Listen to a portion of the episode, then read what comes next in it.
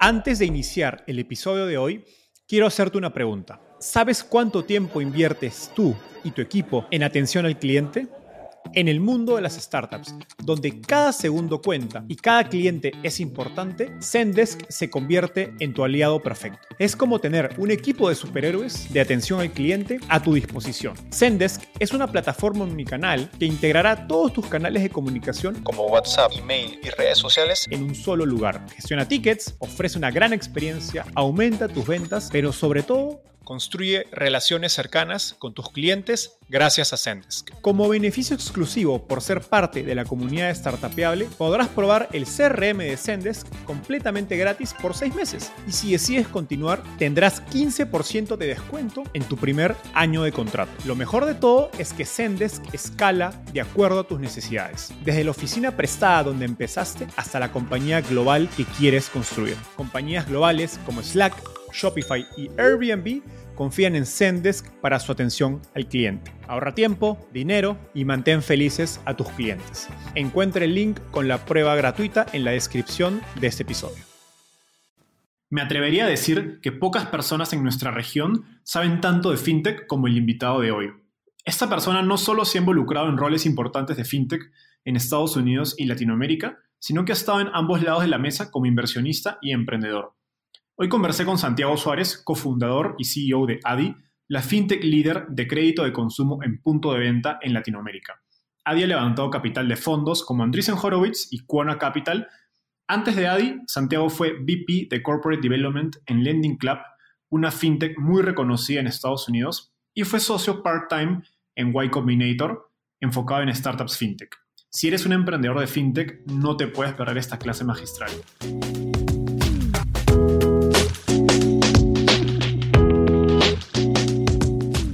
El emprendimiento en tecnología representa una oportunidad histórica para resolver los problemas más importantes de Latinoamérica. Sin embargo, existe un vacío de contenido educativo sobre cómo construir una startup.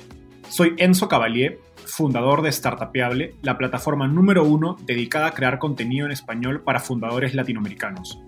En este podcast, junto con emprendedores e inversionistas, profundizaremos en el ecosistema de startups y venture capital de nuestra región. Hola Santiago, ¿qué tal? ¿Cómo estás? Un gusto tenerte en este episodio. Hola Enzo, muchas gracias, feliz de estar acá. Genial. Empecemos primero contándonos un poco de, tu historia. ¿Cómo llegaste al, mundo de las startups? Yo llegué al mundo de las startups una, una aventura un poco peripatética. Eh, yo sabía desde muy temprano, cuando estaba en la universidad, que quería hacer mi propia compañía y de hecho empecé una empresa en, la universidad. Mi primer trabajo fue en McKinsey, después hice Venture Capital en, San Francisco y ahí sí me entró como la, la pasión de querer estar al otro lado de la mesa y me asocié con dos, eh, con cuatro PhDs de MIT para montar una compañía de inteligencia artificial. Y fue una gran experiencia, esto fue en el 2010, pero hicimos todo mal. O sea, todo lo que uno podía hacer mal, lo hicimos mal. Entonces, para mí fue una gran inspiración porque me encantó la experiencia, pero dije, bueno, si lo vamos a hacer otra vez, tiene que ser mucho mejor. Y fue ahí que me fui a, lo que yo digo, entrenarme profesionalmente, trabajar en JP Morgan, conocer grandes mentores, ver cómo trabajaban las mejores compañías y eventualmente decir, listo, ya estoy otra vez listo para volver a emprender. Y fue cuando decidí montar eh, ADI, lo que es ADI. Genial. ¿Tú, estuviste en la universidad en Estados Unidos o en Colombia? Yo estuve en la Universidad de Estados Unidos. Yo estuve en Yale en el 2003 al 2007. Súper. Ahora, ya yendo un poco más a, los temas interesantes de la, de la, entrevista. Eh, tu experiencia, creo que es bastante única en el sentido que has trabajado bastante tiempo y en lugares importantes en fintech en Estados Unidos y pues ahora con nadie estás de algún modo llevando todos esos aprendizajes a Latinoamérica. Cuéntanos brevemente eh, la historia de Adi eh, y qué propuesta de valor traen al mercado que, que, antes no existía en Latinoamérica. Claro, mira, Adi nace en el 2018 porque teníamos tres grandes motivaciones. La primera gran motivación, queríamos digitalizar la economía de la región. Si tú te pones a ver las, las tasas de penetración de e-commerce en Estados Unidos, en Asia, en Europa, son supremamente altas En Latinoamérica antes de la pandemia estábamos entre el 3 y el 4%. Entonces lo primero que dijimos es queremos que toda la economía se digitalice, porque creemos que eso trae prosperidad, trae oportunidades, trae grandes cambios positivos para la región. Segundo, nos dimos cuenta que un gran reto para que la economía se digitalizara, acceso a crédito y a medios de pago digitales. Si no puedes comprar de manera digital, si no puedes pagar de manera digital, va a ser muy difícil digitalizar la economía. Y ahí nos inspiramos mucho en la experiencia de Klarna, de Afterpay, de Affirm, y vimos el poder que tenía crédito digital en el punto de pago para la digitalización y el, digamos, la potencialización del comercio digital. Y lo tercero era que teníamos un sueño y tenemos un sueño de crear una compañía de tecnología de clase mundial based out of Bogotá. Genial. Y, Arte, esa es una pregunta que no la tenía mapeada, pero me parece interesante eh, esta, digamos, hipótesis o tesis, que es que tener crédito disponible en, digamos, en el punto de pago digital te incrementa el ratio de conversión eh, o, cómo lo es, porque digamos, siempre se habla de que uno de las grandes uno de los grandes problemas de por qué la gente no compra en e-commerce, eh, más allá de que hayan tiendas o haya oferta, es simplemente la desconfianza a utilizar un medio de pago. Sí, el, claro que te lo incrementa. Yo te, te, doy, por ejemplo, la tasa de Affirm. En Affirm han visto que incrementa las ventas en un 10% y el ticket promedio en un 40%. Nosotros hemos visto estadísticas similares acá en Colombia, donde logramos incrementar las ventas en un 10-20% y el ticket promedio en un 20-25%. De hecho, en muchos de nuestros aliados nosotros somos de entre el 10 y el 20% de la venta total. Y aquí lo importante es que, claro, hay un tema de desconfianza, pero también hay un tema de acceso. En Colombia, solo el 15% de los colombianos tienen una tarjeta de crédito. En Brasil, solo el 30% de los brasileños tienen una tarjeta de crédito, a pesar de los avances Nubank, Banco Neón, C6, etc. Entonces, y lo que a veces se nos olvida es que la tarjeta de crédito en Estados Unidos y en Europa, pues sobre todo en Estados Unidos, era el token de pago digital y cumplía dos factores. Uno, poder pagar, pero segundo, poder apalancarme y poder sacar los recursos que cuando los necesitaba. Y eso es lo que traemos con nuestra solución al mercado. Entonces, para nosotros es muy importante que nuestros aliados ganen, incrementen su venta y logren llegarle a más y más clientes. Interesante. Genial. Ahora, em, el ecosistema fintech en Estados Unidos, em, digamos que está más avanzado que el de Latinoamérica, pero también tiene necesidades muy distintas a las que tenemos acá. Y de hecho, un ejemplo tan sencillo es lo de la tarjeta de crédito, ¿no? que mencionas cómo pues en Estados Unidos y Europa funcionaba como un, medio catalizador para el e-commerce que a nivel de infraestructura pues en Latinoamérica simplemente no lo tenemos. Dicho eso, ¿Qué, principales diferencias has visto entre o tu experiencia de fintech en Estados Unidos con el ecosistema en Latinoamérica? Yo creo que la mayor diferencia es que el mercado de Estados Unidos es inmenso. Entonces yo digo que en Estados Unidos uno puede montar una compañía exitosa haciendo financiamiento para vasos y copas solamente. En Latinoamérica uno tiene que ser mucho más amplio en su visión porque el mercado es más pequeño. Lo segundo es que yo creo que esa especialización permite que en Estados Unidos hayan muchas piezas de lo que llaman el fintech stack. Entonces tú puedes, por ejemplo, tú puedes conseguir a alguien que te solucione fraude, puedes conseguir a alguien que te solucione KYC, puedes conseguir a alguien que te solucione scoring. Y tú dices, mira, yo me voy a dedicar solamente a una gran experiencia de UX en el punto final. O yo me voy a dedicar solamente a KYC o a scoring. Entonces hay una modularización del stack Acá todavía no. Entonces aquí lo que uno tiene que hacer es lo que eh, llama uno de nuestros inversionistas un full stack startup. Nosotros te doy un ejemplo. Hemos probado siete vendors de fraude. Todavía no hemos encontrado el vendor ideal. Entonces lo hacemos nosotros. Nosotros el KYC lo hacemos nosotros. Scoring lo hacemos nosotros. Entonces eso hace que montar la empresa sea más difícil. Pero también yo creo que eso te da unas barreras competitivas mucho más grandes pero yo creo que, o sea, it's not for the faint of heart, como dicen por ahí, porque uno tiene que hacer de todo. Aquí hay que construir de todo. En Estados Unidos uno puede ser mucho más especializado, lean, y decir, bueno, yo cojo esto, yo cojo esto, yo cojo esto, y el resto eh, lo hago yo, pero, pero me apalanco en todo el ecosistema y la modularidad que ya existe. Sí, no, de, hecho lo que mencionas lo he escuchado en otras startups que seguro también lo has visto como Confío o Nubank o Clip, de que pues tienen que hacer toda la cadena, porque no existe esa infraestructura o proveedores en los que uno pueda confiar, sobre todo cuando estás creciendo tan rápido y requieres un nivel de respuesta en calidad y en cantidad 100%. tan alto. ¿no? Súper. Ahora, ¿cómo tu experiencia en Lending Club? Eh, estuviste en Y Combinator también como, como partner, creo que enfocado en fintech. Y en general en el ecosistema fintech de Estados Unidos, ¿de algún modo inspiraron o influyeron en la idea detrás de Adi? Yo creo que la idea, la idea pues influyó en gran parte estar allá y ver lo que estaba haciendo Klarna, lo que estaba haciendo Affirm. Pero quizá la mayor influencia es mi, paso por YC. Eh, porque Y Combinator es una institución muy, muy linda. Y yo pues tuve la oportunidad de trabajar con ellos asesorando al portafolio en FinTech. Y uno se da cuenta la importancia del foco todo es foco, foco, foco. Do less, do less, do less.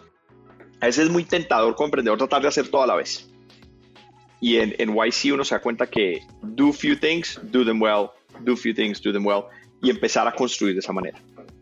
Eh, en Lending Club yo también creo que aprendí bastante del poder de una plataforma, pero también de la importancia de tomar decisiones.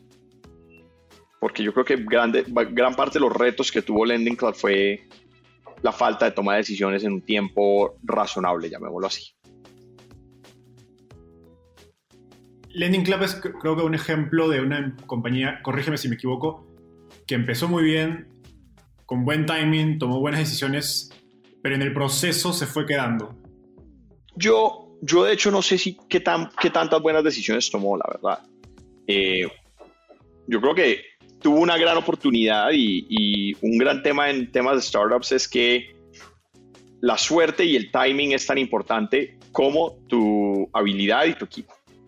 O sea, no importa qué tan talentoso sea el equipo y qué tan bueno sea uno, si uno no le pega el timing y no tienes un par de cositas en las que te va bien, gracias a Dios, no vas a salir adelante. Estas empresas tienen un valor, un, un valor esperado supremamente negativo. Por eso es que son tan interesantes y tan difíciles.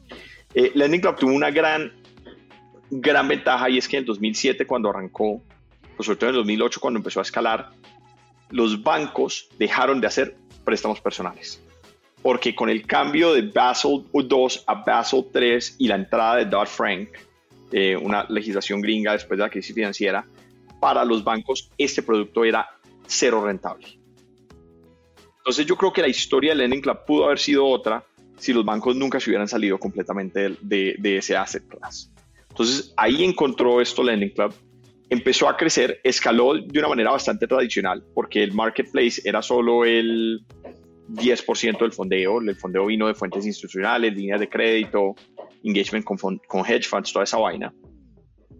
Pero lo importante, lo que uno siempre tiene que preguntarse es cómo uno construye relaciones con el cliente. Entonces, A, quién es el cliente y B, cómo construir una relación con el cliente.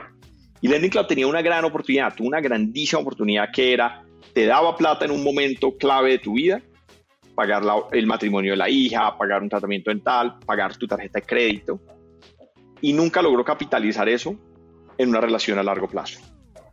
Entonces, si todo lo que estás haciendo es dar plata, pues tú como eres, eh, eh, you're only as good as your price y, eres un commodity. Y desafortunadamente creo que nunca pudieron entender que si uno es un commodity, uno tiene que ser el proveedor de menor costo y no de tener oficinas en downtown San Francisco y pagar precios de ingeniero de Silicon Valley. O si vas a apostarle a eso, tienes que tener una relación con el cliente supremamente profunda. Eh, es, me, siempre, vamos a justo tocar ese tema un poco más a profundidad de la relación con el cliente. Ahora, ya cerrando este primer segmento sobre un poco las diferencias entre el ecosistema fintech de Estados Unidos y Latinoamérica, en los últimos años pues hemos visto varias compañías que, de las que ya hemos hablado como o mencionado como Nubank, Clip, Confío, ustedes, eh, entre otras fintechs, que, digamos, crecer muy agresivamente, levantar rondas de cientos de millones de dólares en poco tiempo, y pareciera que, digamos, para mucha gente la oportunidad fintech ya está pasando en, términos de que ya es bastante hot. Aun cuando tenemos, seguimos teniendo tasas bajísimas de penetración de servicios financieros en tarjeta de crédito y otros productos. Eh, en base a tu experiencia como pues, antes inversionista y ahora emprendedor, eh, ¿qué, sub, ¿qué, verticales o subverticales en fintech ves interesantes para crear eh, compañías grandes? ¿En Latinoamérica o en Estados Unidos? En Latinoamérica. Pagos es una. Yo creo que todavía hay una gran oportunidad en temas de pagos. Uh, obviamente yo soy fiel creyente en lo que estamos haciendo en ADI, que es una combinación en la intersección de pagos y crédito. eh, eso nos parece bacanísimo. Yo creo que eventualmente vamos a llegar a un tema eh, de inversión, como cómo generamos, cómo, cómo logramos darle a la clase media emergente oportunidades de ahorro, oportunidades de inversión. Pero eso solo funciona en México y en Brasil. No creo que haya otro mercado que aguante ese tipo de propuestas. PropTech, Aquí, hablando de inversión y ahorro, eh, propiedad raíz es la manera en que gran parte de los latinoamericanos ahorran cuando tienen sus pesitos. La gente en Colombia, cuando quiere ahorrar, hace dos cosas. Compra un taxi y compra un apartamento. Porque un taxi, un, un taxi es un activo supremamente, o sea, la gente no sabe, un taxi da flujos de caja del 10 al 15% unlevered, una vaina loca. Entonces, yo creo que ese es, esas serían varias oportunidades. Hay muchas personas tratando de montar temas de infraestructura, KYC, fraude. Yo soy inversionista en Truora. Yo creo que lo que está haciendo Daniel es una nota en temas de fraude y sobre todo enfocado en fraude y no necesariamente en verificación de identidad. Es un espacio muy competido uh, y es un espacio duro, pero yo creo que ahí Daniel eh, y el equipo de él ha sido, uff, han, han, hecho cosas bien interesantes. La House en temas de PropTech también está haciendo cosas interesantes como está haciendo Avi.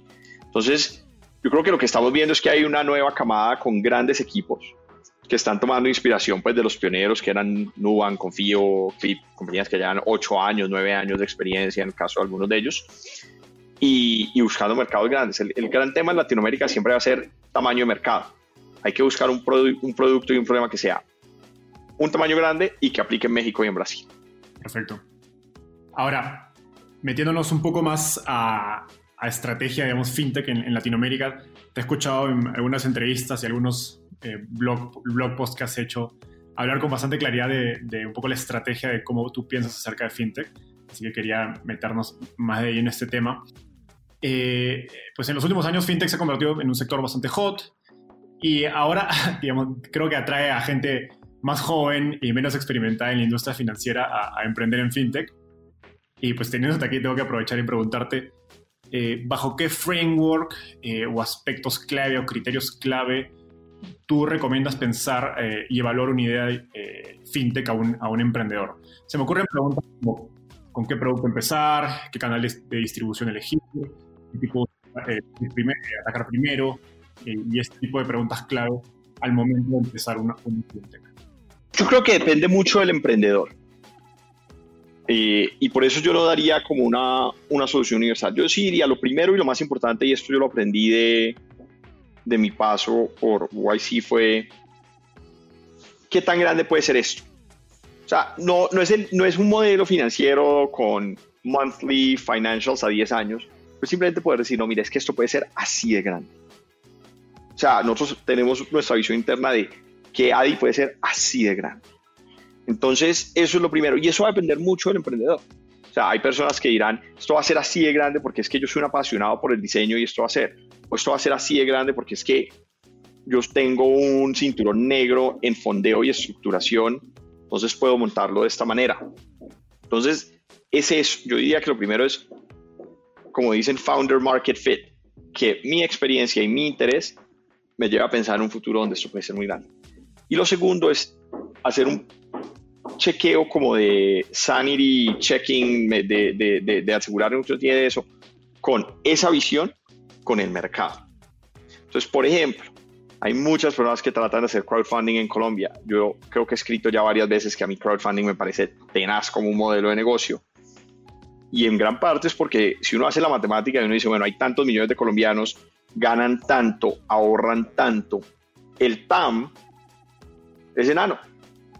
Entonces yo tengo que asumir no solamente que voy a ganarme todo el mercado, sino que además, por obra y gracia del Espíritu Santo, este, este, este país se va a volver Chile o Singapur. Entonces eso es más difícil de, de aterrizar. De hecho, en crowdfunding creo que se ha visto no solo en Colombia, en varios países, incluso México, con mayor población, que es un modelo de fondeo al menos que difícilmente jala. Eh, y que aún, aún para empezar puede ser incluso bastante pequeño. Vale. Ahora, te he escuchado decir que, bueno, lo has dicho durante la entrevista, que había tomado inspiración de fintechs como Affirm, Klarna. En una entrevista te escuché mencionar Square. Eh, si tuvieras que nombrar un par de fintechs que no sea nadie eh, en Latinoamérica que están ejecutando bien eh, su estrategia fintech o que, te parece muy especial o, destacable lo que están haciendo, ¿cuáles serían y por qué no? Nubank son los duros. O sea, Nubank es a world class company. Nubank son unos duros. Y son unos duros no porque todo el mundo, hoy en día todo el mundo habla de Nubank, que chévere, no sé qué. Pues son unos duros porque atraen talento a nivel mundial o sea, tú ves el equipo de Nubank, es un equipo internacional. Son duros porque son obsesionados con el producto. Son duros porque son obsesionados con tecnología. O sea, a mí la adquisición más interesante que ellos hicieron fue una adquisición de una empresa de software development en Texas, que hacen Closure, que es una manera de organizar datos de una manera bastante particular.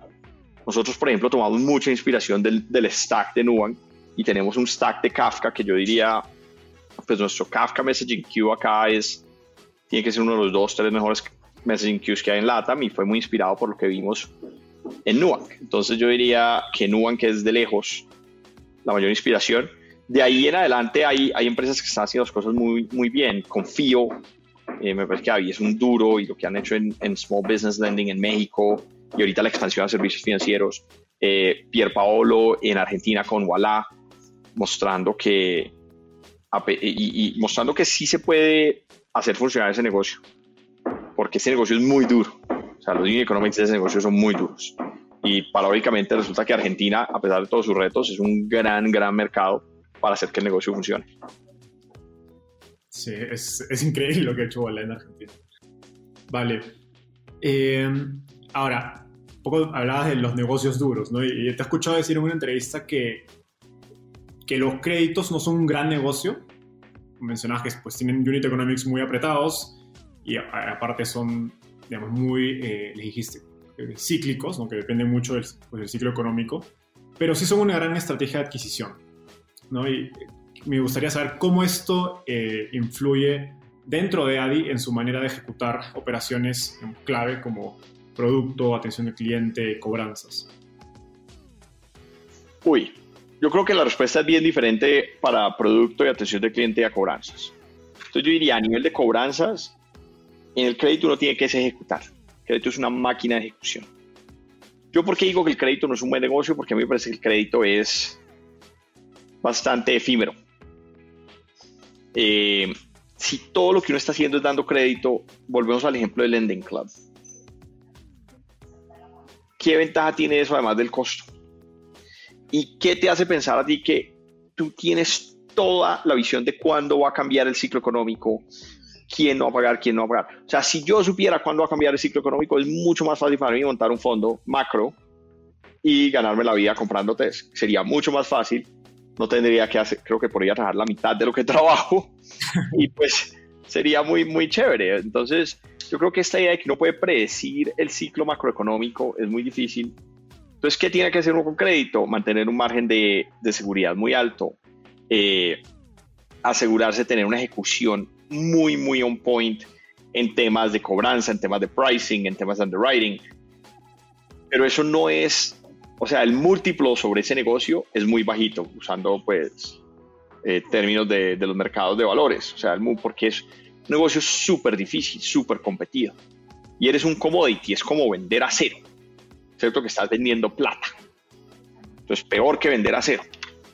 Entonces, lo que uno tiene que ver es dónde puedo crear valor. Nosotros, ¿dónde creamos valor?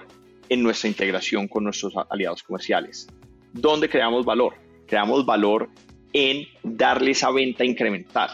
Creamos valor integrándonos en la estrategia comercial del aliado. Creamos valor en decirle, mire, expandemos su mercado potencial y le damos la mejor experiencia. Y paradójicamente UX, que uno diría no es una ventaja comparativa sostenible en el tiempo, lo es. Porque en la medida que el producto sea mejor y uno lo vaya mejorando y uno lo vaya mejorando, eso es una curva de mejora exponencial que tus competidores que no tienen ni idea de hacer diseño no pueden mejorar.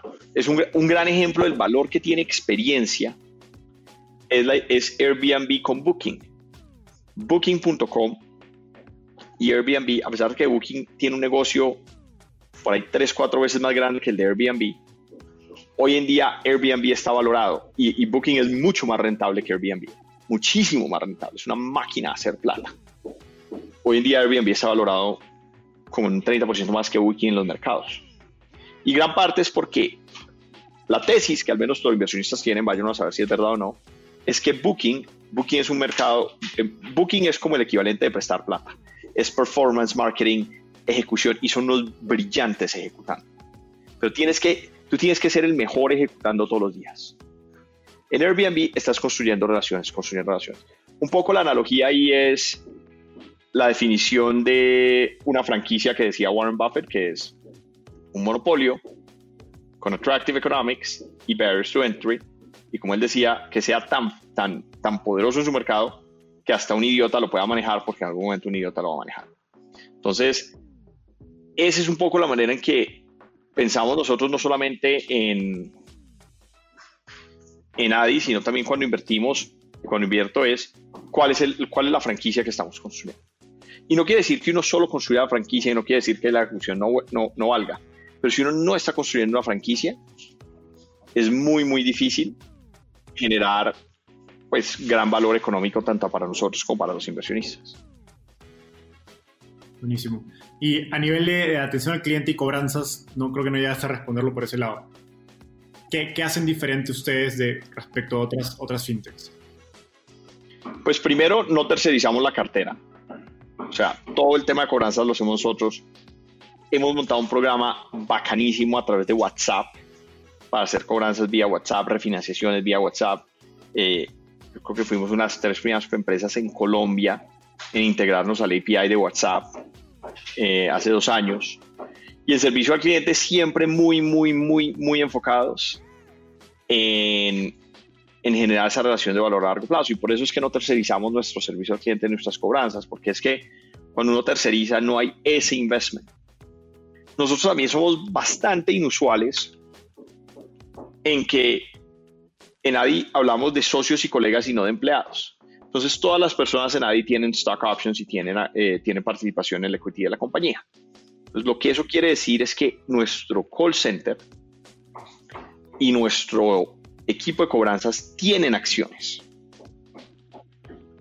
y son dueños de ADI. Entonces, el, el turnover en ese equipo es muy bajo, el compromiso es altísimo y la efectividad es supremamente alta porque ellos entienden que están construyendo su propio chuzo y están comprometidos con el éxito de ADI a largo plazo, quieren salir, de hecho hemos tenido varios casos donde se han movido a posiciones administrativas y posiciones técnicas. Entonces gran parte de esto que hacemos diferente también arranca con tener un equipo que no son empleados, un equipo de socios. Y también es una nota porque pues traes gente con gran diversidad de perfiles, eh, backgrounds educativos, eh, perspectivas socioeconómicas, y todos trabajamos juntos. Genial. No, eh, eso me, ha sorprendido porque, sobre todo creo que en, esas áreas más operativas, como atención al cliente, como cobranzas, que muchas empresas tienden a tercerizarlas, pues el enfoque que le dan desde hacer los socios genera una diferencia, ¿no? creo que incluso por diseño, más allá de todas las políticas o incentivos que puedan estar armados encima de eso, para hacer que tengan un buen performance. Porque la realidad es que son trabajos que pueden ser bastante complicados para cualquier persona porque tienen cierto digamos, componente de, rep, que es repetitivo. Uno ve en, cualquier otro, en retail, en banca, y son las áreas que más, que más turnover, digamos, que tienen al año, ¿no? que cambian pues, empleados dos o tres veces por año. 100%. Nosotros tenemos un equipo con muy poco turnover, con acciones y además sin sin, salario variable. Entonces lo que hacemos es, sí, a veces hacemos concursos y cosas así, pero lo que les damos y pagamos muy alto, pagamos muy, muy alto en esas áreas, precisamente para que pensemos en el largo plazo. Vale. Ahora, eh, tengo la impresión de que FinTech, eh, y de hecho eso está un poco conectado a lo que hablamos al inicio, es uno de los negocios más difíciles de arrancar en Latinoamérica en términos de financiamiento porque usualmente pues, requiere cumplir no solo con regulaciones en algunos países como México, eh, sino que exige cierto nivel de desarrollo y esto va conectado a lo que hablamos del, full stack en comparación de Estados Unidos donde puedes enfocarte en un solo lado, eh, digamos, antes de poder lanzar al mercado. A diferencia de negocios pues mucho más lean como software o e-commerce, ¿qué recomendaciones le darías a emprendedores fintech eh, en Latinoamérica en esos primeros días de lanzamiento?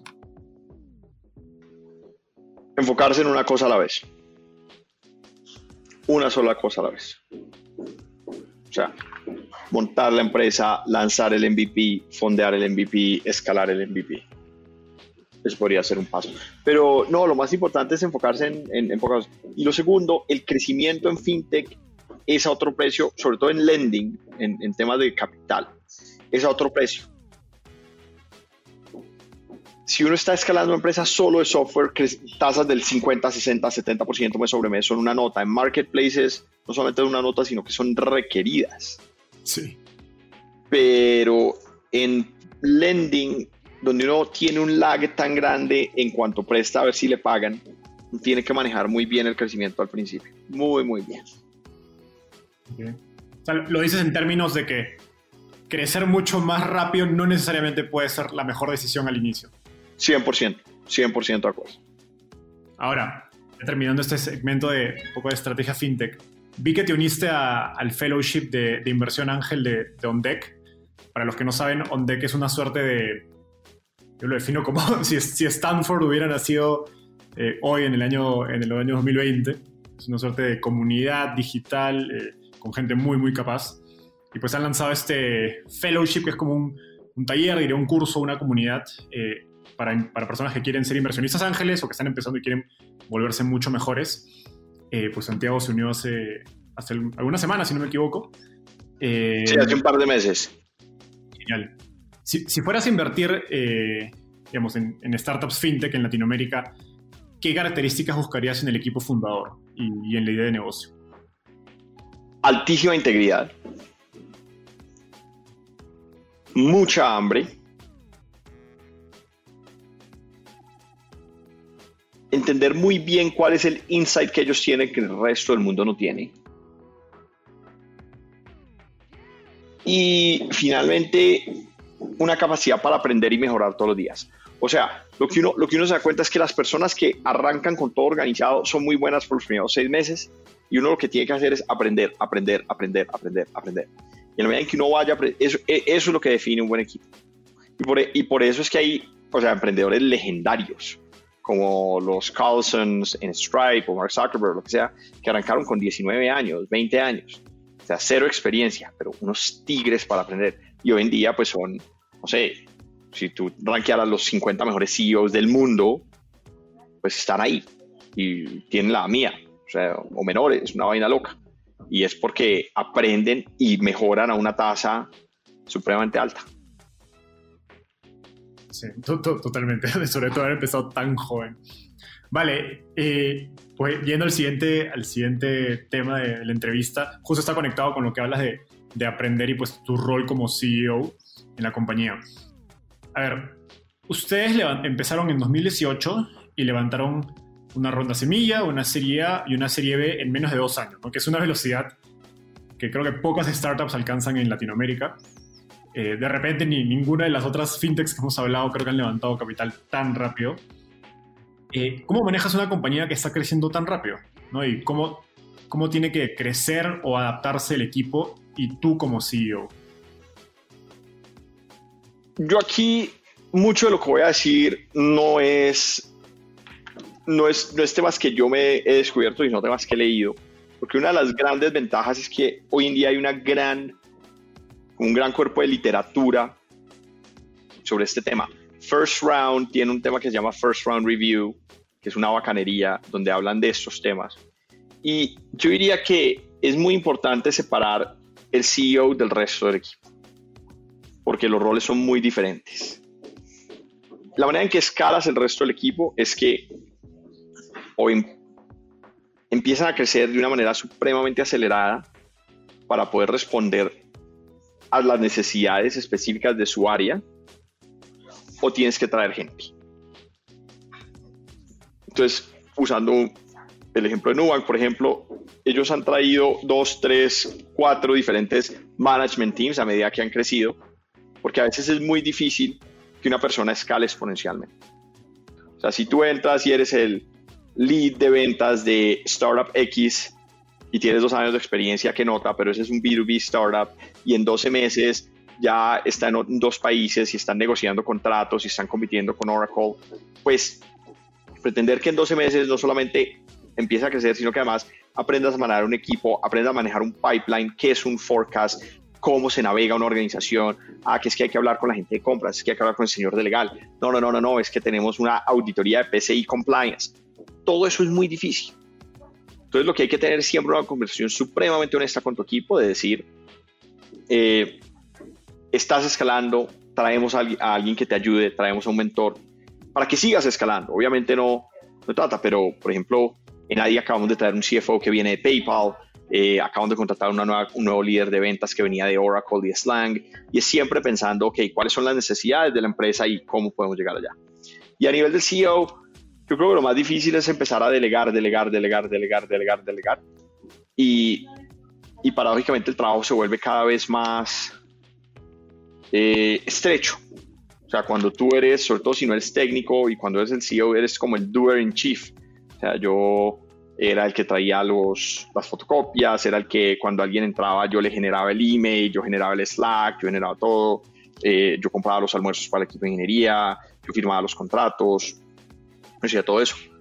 Y, y tienes que empezar a delegar, a delegar, a delegar, porque las dos cosas que nadie más puede hacer por ti son, uno, equity fundraise, eso sí, entonces es un check. Segundo, la visión y la estrategia, a dónde vamos, a dónde vamos, a dónde vamos, a dónde vamos. Tercero, contratación y cuarto, eh, organigrama y todo el tema de people. Motivar people, cómo, nos comunicamos, cómo nos motivamos, quién está yendo bien, quién no lo está yendo bien, exigir, no exigir. Pero esta idea, el, yo trabajo con un coach que se llama uh, Khalid Halim, que es un duro, él trabaja en Reboot. Y él dice, mire, la manera en que usted va, la manera en que un CEO de un startup logra que la gente construya un barco no es enseñándoles a construir el barco porque no tienen idea cómo construir un barco. Es decir, allá hay una isla, vamos para allá. Y después traiga al mejor carpintero, traiga al mejor navegante, traiga al mejor personaje para echar vela. Pero este que usted va a enseñarle a la gente a echar vela, a construir un barco y hacer eso, pues no, no tiene idea, nunca ha hecho nada de eso. Y ese es uno de los grandes aprendizajes. Nosotros ahorita que, estamos, que hemos contratado, digamos, estos nuevos líderes, pues gran parte del aprendizaje ha sido como entrevista uno uno de esos líderes, dado que uno nunca, o sea, yo nunca he hecho ventas. Entonces, ¿qué es un buen Sales? ¿Qué es un buen CFO? Ahí es un poco más fácil porque llevo 20 años, pues, cantidad de tiempo en finanzas, pero 15 años en finanzas, pues, pero, pero en otros es más difícil. Interesante. Justo conectado al, a lo primero que hablaba sobre el equipo, Keith Rabois, que seguro sabes quién es, es el, uno de los primeros empleados de PayPal, luego estuvo en Square, y ahora es inversionista en Founders Fund, él habla de, de, las dos, como que dos trayectorias, la trayectoria personal y la trayectoria de la compañía.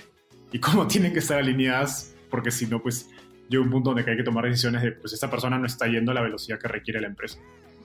100%. Súper. Ahora, eh, hemos hablado de, digamos, de cómo es tu, rol en una, en una, empresa que está creciendo muy rápido. Y pues ahora, eh, un poco irónicamente en el, en 2020, a raíz del COVID, hemos tenido el, otro espectro.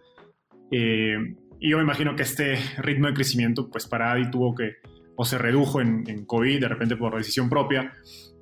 Eh, y de hecho, en, una entrevista que, que, me gusta mucho, que hiciste en, el podcast Venture Stories a inicios de año, eh, decías que en VC, pues hay esta perspectiva de que crédito, que ya lo hemos hablado, es un negocio difícil y aparte muy cíclico, y casi como si predecía que, algo iba a pasar en términos cíclicos este año, ¿no? Que es la pandemia. Eh, cuéntanos cómo reaccionó Adi eh, frente al COVID en términos del negocio financiero, digamos. Pues qué decisiones tomaron de seguir dando préstamos, cómo cambió, eh, no sé si hubo cambios en la gestión de cobranzas, de riesgos. Y a la misma vez, esto cómo impactó, digamos, qué cambios tuvo que haber en ti como CEO, o si fue lo mismo, a lo anterior. Este año fue un año bien particular, precisamente por lo que, por lo que mencionas. Eh, nosotros en marzo, cuando el gobierno decretó la cuarentena, eh, bajamos mucho nuestros volúmenes de originación y colocación de crédito. O sea, más de un 70-80%. ¡Boom! Al principio por decisión propia y después porque pues, el tema de la cuarentena pues cerró muchos canales de, distribución. Eh, pero cerramos porque yo empecé mi carrera en el 2007 en plena crisis financiera eh, de Estados Unidos y todos mis clientes eran bancos que habían hecho hipotecas que no debieron haber hecho nunca y sobre todo bancos que después que en el 2007 empezaron a verse las señales de que esa vaina no iba para ningún lado, aún así tomaron la decisión de seguir originando, seguir prestando, seguir prestando. Entonces, para, entonces nosotros tomamos esa decisión, eh, cambiamos la, la labor de cobranzas, ahí fue que automatizamos eso, nosotros logramos yo creo que somos la, única fintech en Colombia, pues no me consta, pero nosotros montamos un plan de alivio al, consumidor. Rolls Royce, extensiones de pago, refinanciaciones, cambio de términos. Y todo esto lo pudimos ejecutar sin tener que crecer el equipo, gracias a todo el tema de, la, de cobranzas automatizadas que teníamos en WhatsApp. Entonces, eso nos ayudó de, o sea, sobremanera. Y lo que sí tuvimos que hacer, desafortunadamente, eh, fue reducir el número de colaboradores que teníamos. Y, esa fue una decisión supremamente difícil, porque uno, pues, la verdad, el equipo es lo primero que tenemos en ahí. Eso fue el reto más duro que tuvimos, que, que yo tuve como CEO, fue decir, bueno, tenemos que reducir eh, nuestro headcount, lo reducimos por mucho, y, y, tener que hacerlo eso. Yo, yo hice esto personalmente o sea, hablé con todas eh, las personas que estuvieron afectadas y, lo mejor de todo es que muchas ya han vuelto a ADI, porque en medida que el negocio empezó a repuntar en la segunda mitad del año, nos dimos cuenta que necesitábamos manos, necesitábamos nuevo, nuevo equipo y pues qué mejor opción que las personas que ya nos conocen. Entonces, eh, por ese lado fue, fue, eso y lo otro. Tuvimos unas negociaciones interesantes y difíciles con algunos de nuestros eh, aliados, tanto comerciales como contrapartes en temas de fondeo y, manejar eso, pues siempre es, es una gran experiencia para aprender. Súper. Ahora, em, en los, digamos, un poco tomando este, este, esta idea o tesis de que créditos es un negocio difícil, eh, que es muy, te he escuchado decir que es muy complicado hacer una empresa muy grande solo con créditos, pero que son una muy buena puerta de entrada al mercado, ¿no? Y de algún modo esto es lo que lo que están haciendo ustedes en ADI. Eh, y a mí me parece muy interesante como dices que los créditos son una, una de las pocas maneras en las que puedes adquirir clientes y generar ingresos al mismo tiempo, ¿no? De humor, hacer tu CAC negativo, eh, ¿Cuáles son los planes de productos, eh, digamos, complementarios al crédito que tiene ADI en el futuro cercano? Entiendo que pueden haber temas de confidencialidad, pero lo que nos puedas contar a un muy high level para entender cómo piensas, eh, digamos, estratégicamente acerca de, del roadmap de producto de, de, la compañía en los siguientes meses o años. Nosotros vemos una gran, gran oportunidad en este momento en todos los temas de seguir creciendo al lado de nuestros aliados comerciales. La manera en que lo, pensamos nosotros es que la, la transaccionalidad en Latinoamérica está totalmente quebrada. Si miras, por ejemplo, en Brasil, la tasa de abandono de carritos de mercado es supremamente alta. Es más del 80%. Entonces, eso es una gran oportunidad para nosotros poder seguir aterrizando que nuestro producto todavía está en, yo digo, cuando, cuando nosotros estamos contratando, yo le digo a las personas, aquí estamos en, ni siquiera en el primer inning, estamos como en el calentamiento. Eh, queremos empezar a mejorar todos los temas de, todos los temas de lealtad, eh, recurrencia de cliente, integrarnos aún más cerca con las plataformas de CMS. Nosotros tenemos una alianza muy bonita con Vitex en Colombia. Estamos lanzando un par de alianzas adicionales. Entonces, todo lo que le permita a los comercios incrementar su venta a través de, ofrecer este crédito closed loop es, está en el roadmap y, para allá queremos llegar. Y creemos que, la verdad, la oportunidad de lo que llaman Buy Now, Pay Later, pues en Latinoamérica es altísima, altísima, altísima, altísima. Y esperamos en un futuro no muy, no muy lejano llegar a México. Eh, Brasil obviamente es nuestra prioridad número uno, dos y tres en el 2021, pero sabemos que en México hay una gran, gran oportunidad. Súper. Y, y un poco por curiosidad, ahorita, ustedes empezaron eh, offline, si no me equivoco, haciendo estos préstamos de, bueno, traduciendo el Buy Now, Pay Later, es, pagas ahora y pagas después, ¿no? Es un crédito que se... De asociado al producto, ¿no? Si compras una laptop, pues de, no sé, 2 mil pesos, que por decir un número X, pues lo vas a pagar en 10 cuotas de 200 pesos, ¿no? Eh, o bueno, con un cargo de interés que pues eh, de algún modo está implícito en el, en, el, el, precio, en el valor de la cuota. Eh, ¿cómo, ¿cómo, ven eso? O sea, en sentido de, de digamos, ¿por qué Brasil? Eh, ¿por, qué, ¿Por qué no México primero? Brasil es, porque Brasil es una, una gran, gran, gran plaza para este producto.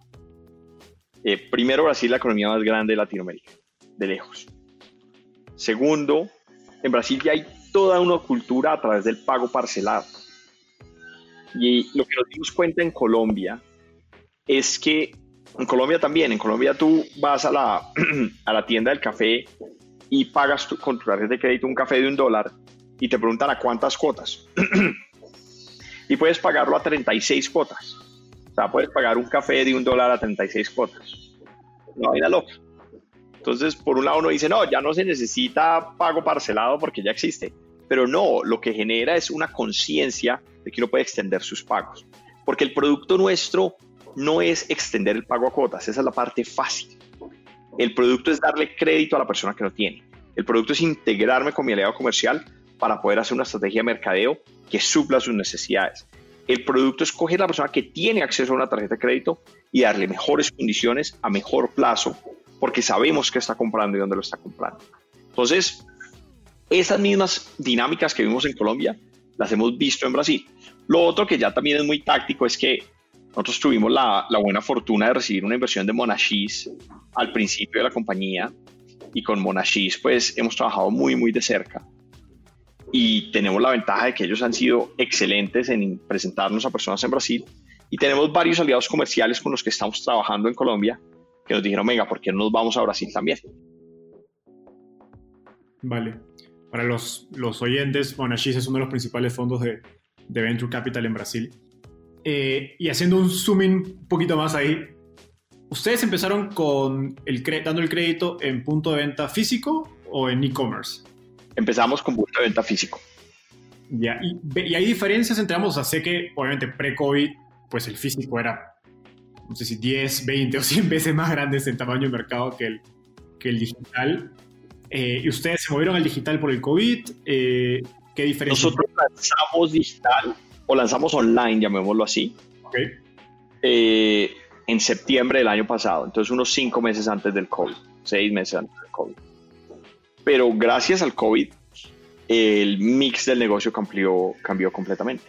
Hoy en día online es, entre hoy en día todo es digital además, porque incluso en tiendas cambiamos la manera de hacerlo. Porque antes tú llegabas y el vendedor se metía a nuestra plataforma, ingresaba tus datos, toda esa vaina. Hoy en, día, hoy en día tú llegas, tú sacas un crédito, te llega un link por WhatsApp, tú te autogestionas en tu celular y cierras con el, cierras con el comercio aliado.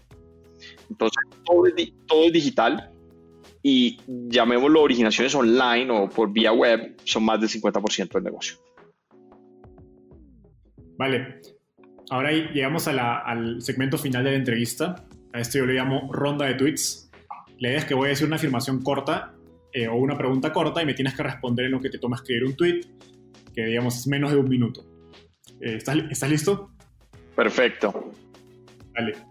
Estoy viajando de Bogotá a Ciudad de México. ¿Qué libro debería leer? The Advantage, sobre salud y diseño organizacional. Excelente. ¿Cuál es un inversionista que ha ayudado mucho a construir ADI y por qué?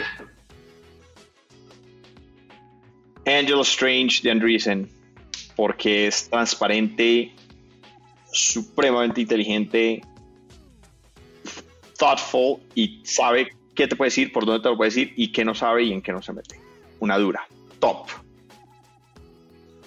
Voy a, voy a destacar eso último de qué no sabes. Creo que, creo que a veces vemos personalmente muchos inversionistas en Latinoamérica que creo que eso es lo que más les cuesta, ¿no? Y, eso, es, siendo un negocio donde estás tratando de crear algo totalmente nuevo, pues pretender que sabes todo de algún modo ya te hace perder desde el inicio, ¿no? Es justamente, y está conectado con esto de ir aprendiendo muy rápido, pues porque cada vez te enfrentas a retos nuevos. ¿Qué te gustaría cambiar del mundo de las startups en Latinoamérica? Más número de fundadores técnicos. Buenísimo, totalmente de acuerdo. ¿Quién es un emprendedor en Latinoamérica al que crees que debería entrevistar y por qué? Alejandro Casas de Symmetric, porque es un, un, emprendedor técnico, scrappy, rentable, un animal.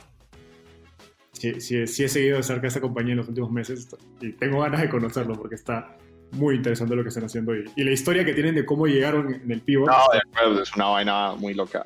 Está buenísima, sí. Súper. Bueno, Santiago, llegamos al, al final de la entrevista. Eh, muchas gracias por estar acá. Me, me, encantó tenerte en el podcast.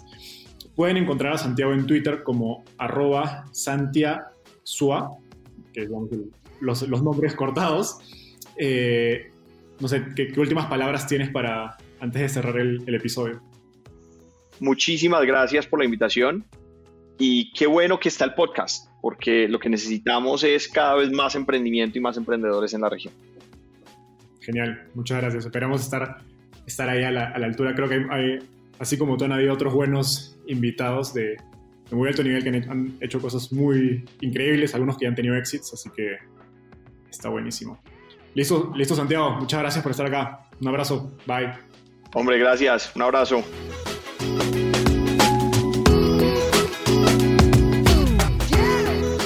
Gracias por escuchar este episodio.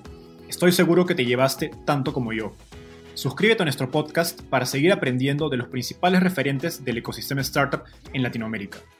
También visítanos en www.startapeable.com donde encontrarás guías, herramientas e historias valiosas para startups. Y en todas nuestras redes sociales como Startapeable. Conmigo es hasta un próximo episodio con un nuevo invitado. Nos vemos. Startapeable, el recurso número uno para startups en Latinoamérica.